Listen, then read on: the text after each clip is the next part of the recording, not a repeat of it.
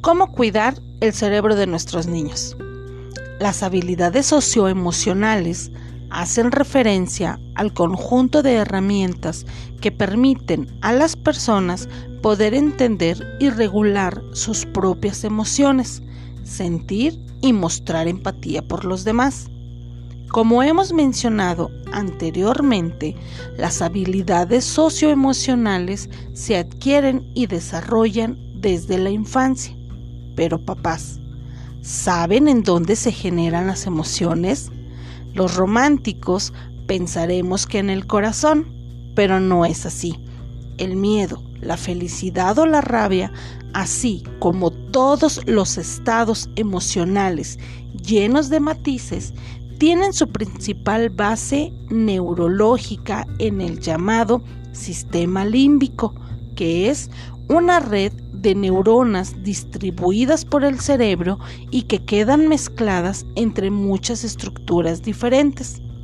Las amígdalas cerebrales están situadas al lado de cada hipocampo y por lo tanto hay una en cada uno de los hemisferios del cerebro.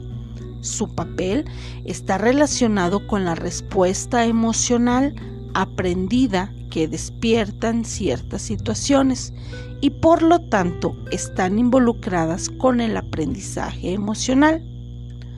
¿Cómo podemos cuidar el cerebro de nuestros niños? Una buena guía para saber potenciar y cuidar el cerebro de los niños y niñas es aprovechar lo que la neurociencia nos está enseñando actualmente sobre el funcionamiento del cerebro. Aquí las claves más importantes. 1. Amor y seguridad. El cariño ayuda a desarrollar el hipocampo, esencial para aprender, memorizar y manejar el estrés. 2. Nutrición. Elegir alimentos nutritivos, frutas, verduras, cereales, legumbres. La bollería y la comida rápida se relacionan con un mayor riesgo de padecer depresión, además de ser adictivas. 3. Sueño. La Organización Mundial de la Salud recomienda que los niños duerman entre 10 y 12 horas diarias. 4. Ejercicio y juego.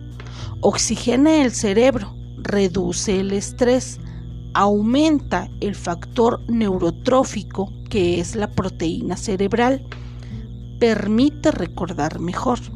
5. Manejo emocional. Educar implica capacidad de autocontrol por parte de los padres. Se ha demostrado que los gritos dañan el cerebro de los niños. 6. Socialización. Es fundamental para el desarrollo del lenguaje, de la motricidad, de la empatía y de la autoestima, entre otros. Y 7. Menos pantallas. La exposición a las pantallas en edades tempranas se relacionan con adicciones, inatención, disminución en el vocabulario e impulsividad. Papás, espero que estas pequeñas claves sean de gran ayuda. En la próxima cápsula les hablaré de los cuatro fantásticos químicos de la felicidad. Hasta pronto.